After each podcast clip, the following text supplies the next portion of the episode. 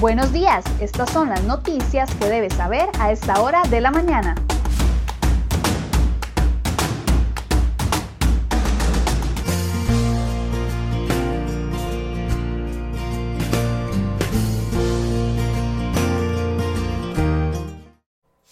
Viernes 6 de noviembre, muy buenos días. Muchas gracias por mantenerse informado con CR Hoy Noticias. Vamos de inmediato con las informaciones que hemos preparado para el día de hoy.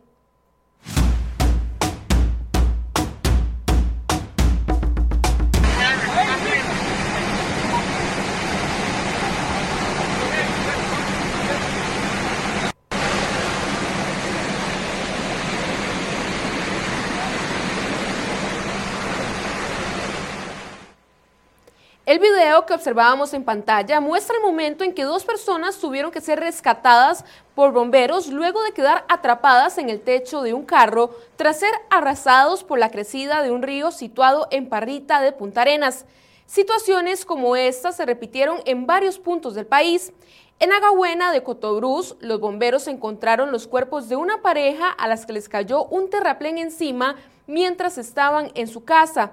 El impacto indirecto del ciclón ETA ha provocado grandes daños. Por ejemplo, solo en carreteras nacionales se estiman entre 5 mil y 6 mil millones de colones en daños. Hasta la noche de ayer jueves, 50 rutas nacionales presentaban afectación por deslizamientos, caída de un puente en Guanacaste, lavado de rellenos, entre otras situaciones. Además, unas 1.500 personas permanecen distribuidas en los 44 albergues habilitados en todo el territorio nacional. A la fecha, las autoridades han recibido 1.600 reportes al 911 producto de la emergencia. Las emergencias de los últimos días han impactado a 60 cantones en 23 comunidades.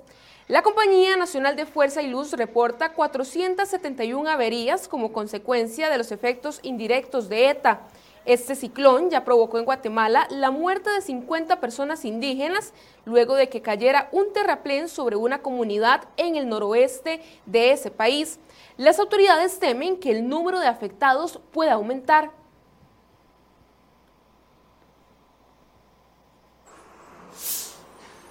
520 mil personas se encuentran sin trabajo en el país.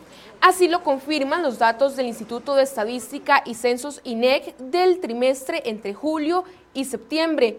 De las 520 mil personas desempleadas, 250 mil corresponden a hombres y 270 mil son mujeres. Si comparamos los datos con el mismo periodo del 2019, el desempleo aumentó un 10.6%. El incremento en el desempleo respecto al año anterior obedece al cierre de negocios por ausencia de clientes ante la finalización de trabajos ocasionales o término de contratos por reestructuración interna, así como por las restricciones impuestas por el gobierno. Ese cierre de negocios se ve reflejado en la gran cantidad de locales comerciales con rótulos de se vende o se alquila. De hecho, ese sector ya entró oficialmente en una recesión. Según la firma internacional Colliers, cinco de los siete segmentos que componen el sector de alquileres comerciales ya sobrepasaron el techo del 10% de desocupación, considerado como límite para un mercado saludable.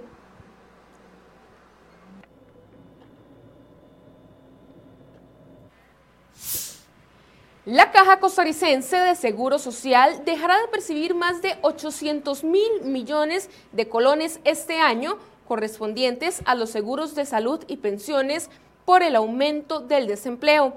Así lo señala un informe realizado por el área de Tesorería General y Dirección Financiero Contable de la institución. El estudio determinó que la disminución de los principales rubros de ingresos obedece también a la complicada situación fiscal del país y a la aplicación de la ley de fortalecimiento de las finanzas públicas. Todo esto agudizado por la pandemia. El flujo de efectivo es una herramienta que permite controlar los ingresos y egresos de efectivos reales con respecto a los flujos estimados y a los saldos finales de caja. Esto permite establecer con anticipación variaciones importantes que puedan generarse en los regímenes de salud y pensiones para hacerle frente a los compromisos financieros institucionales.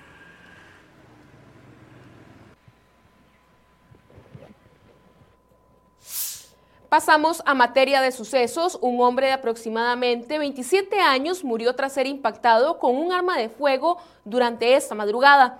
La Cruz Roja confirmó que el hecho sucedió a las 12 y 34 de la mañana en San Francisco de Coronado, a 200 metros este del colegio.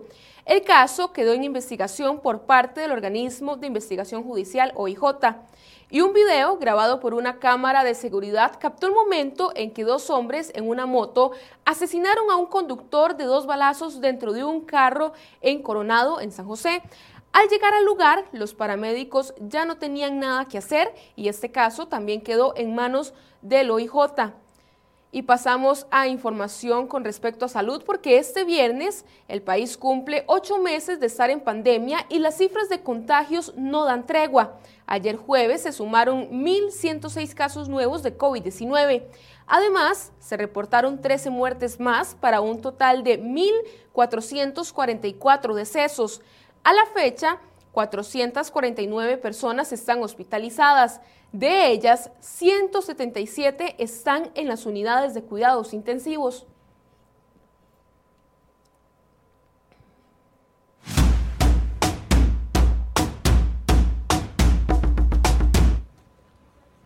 Los magistrados de la Sala Tercera de la Corte Suprema de Justicia rechazaron los reclamos que interpusieron los abogados del presidente Carlos Alvarado sobre el decomiso de dos teléfonos celulares y un computador durante el allanamiento en casa presidencial por el caso UPAD. Los abogados del presidente alegaban que el decomiso de estos implementos violaban los derechos fundamentales como ciudadano del presidente. Sin embargo, los magistrados aclararon que no existe razón alguna para cuestionar los decomisos que se realizaron durante esa diligencia. Ahora, el OIJ podrá extraer la información de los teléfonos y la computadora personal del presidente, donde buscarán pruebas por los supuestos delitos que se le achacan al mandatario. Por el caso de la Unidad de Análisis Presidencial de Datos UPAD, el Ministerio Público abrió una investigación penal imputando al presidente Carlos Alvarado y a ocho funcionarios más. La Asamblea Legislativa también abrió una comisión especial para investigar el caso, sin embargo, su avance ha sido lento.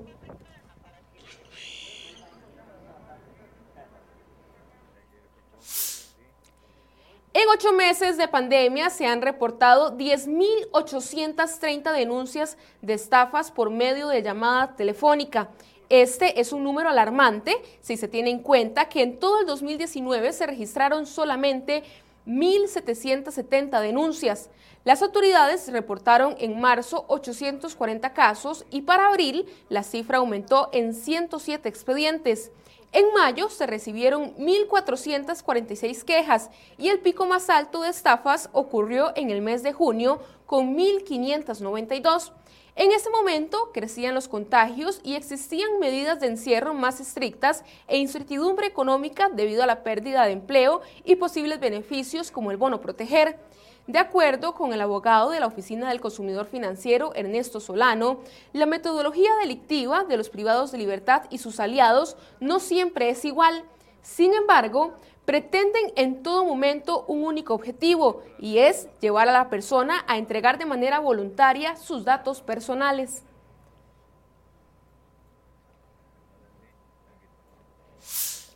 Vamos con un resumen de, noticias nacionales. Casi tres años exactos después de que se girara la orden de inicio para la modernización vial en la Ruta 32, en el tramo entre Río Frío y Limón, el 80% de las expropiaciones están pendientes. El proyecto requiere de un total de 542 inmuebles para expropiar.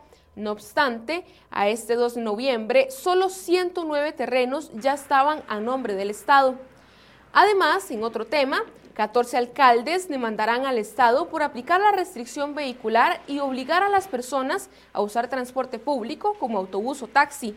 La demanda se interpondrá luego de que el Tribunal Procesal Contencioso Administrativo y Civil de Hacienda considerara que la restricción vehicular es poco efectiva y que provoca mayor riesgo de contagio de COVID-19. Por su parte, el gobierno anunció que apelará la decisión de los jueces y en la Asamblea Legislativa fue dictaminado afirmativamente un proyecto de ley que pretende fortalecer los controles en las fronteras. Según la propuesta, se establecerán mecanismos de coordinación, planificación, intercambio de información, asistencia y organización regional en sectores fronterizos. El plan avanza en la Comisión de Seguridad y Narcotráfico. Y pasamos a otro tema porque el sindicalista Albino Vargas deberá presentarse ante los tribunales para definir si va o no a juicio por la acusación en contra suya sobre un supuesto delito de instigación pública. La audiencia está fijada para el próximo 26 de abril del 2021 y están convocados él, la abogada Gloria Navas como demandante y el Ministerio Público.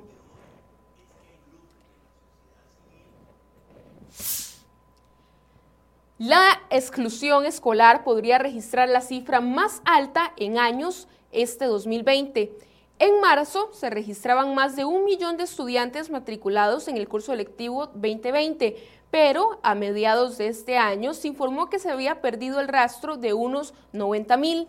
Eso significará cerca del 8.4%, cifra similar a la tasa de exclusión del 2016, la más alta registrada en los últimos años. Ahora, cerca del cierre, la incertidumbre aumenta.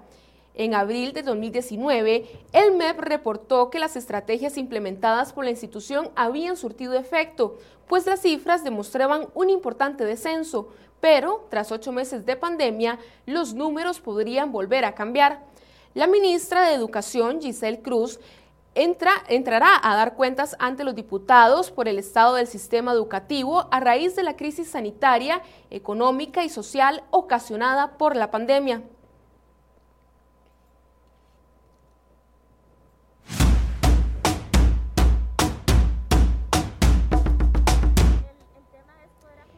Hoy jueves, el gobierno presentará ante la Asamblea Legislativa el texto sustitutivo del proyecto de ley con el que pretende crear el Fondo de Avales, una medida que busca facilitar el financiamiento para las empresas afectadas por la crisis financiera causada por la pandemia. El proyecto se elaboró con la colaboración del Banco Central, el Consejo Nacional de Supervisión del Sistema Financiero CONACIF, la Superintendencia General de Entidades Financieras SUGEF, la Asociación Bancaria Costarricense y varios economistas. Uno de los puntos de mayor discusión han sido los requisitos para acceder al, al financiamiento y dar mayor inclusión de las mujeres en el mercado laboral. Para llevar a cabo el fondo de avales, el gobierno ahora busca un nuevo fiduciario, pues varias entidades recomendaran que no fue que, o que no debía ser el Instituto Nacional de Seguros INS, como se planteó en la propuesta original. Esta figura es la encargada de administrar y gestionar los recursos fideicomisados para la concesión de los fines de un fideicomiso.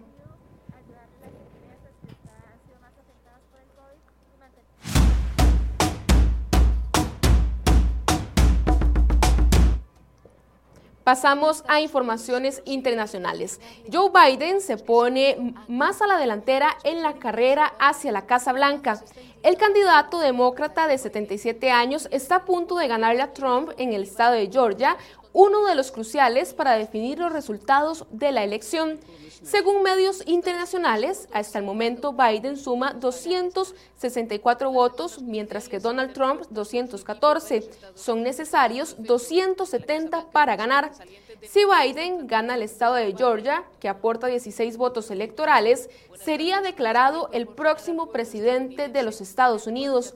Sin embargo, Donald Trump mantiene su tesis de poner en duda las elecciones y el sistema electoral y la ha emprendido en contra del voto por correo. En un hecho inédito, ayer Trump dio una conferencia de prensa y cuando empezó a poner en duda el sistema electoral sin aportar ninguna prueba, las principales cadenas de noticias dejaron de transmitir al mandatario. Varios medios explicaron que el actual presidente debe presentar pruebas concretas si quiere acusar que hubo fraude durante los comicios. Y es la voluntad de los votantes la que elige al presidente.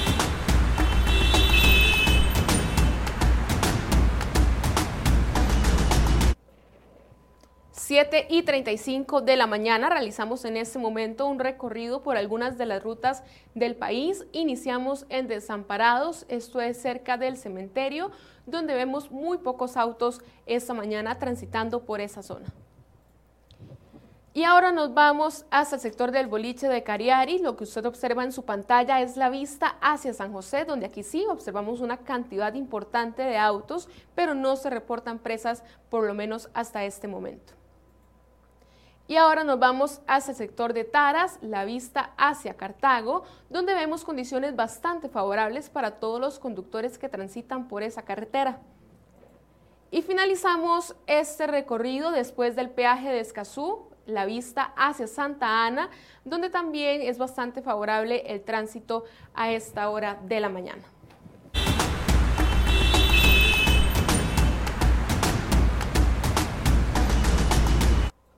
Llegamos al final de esta edición de CR Hoy Noticias. Recuerde que a partir de las 8 de la mañana inicia el programa Enfoques aquí en la cuenta de Facebook de crhoy.com. Muchas gracias por su compañía y que tengan un excelente fin de semana.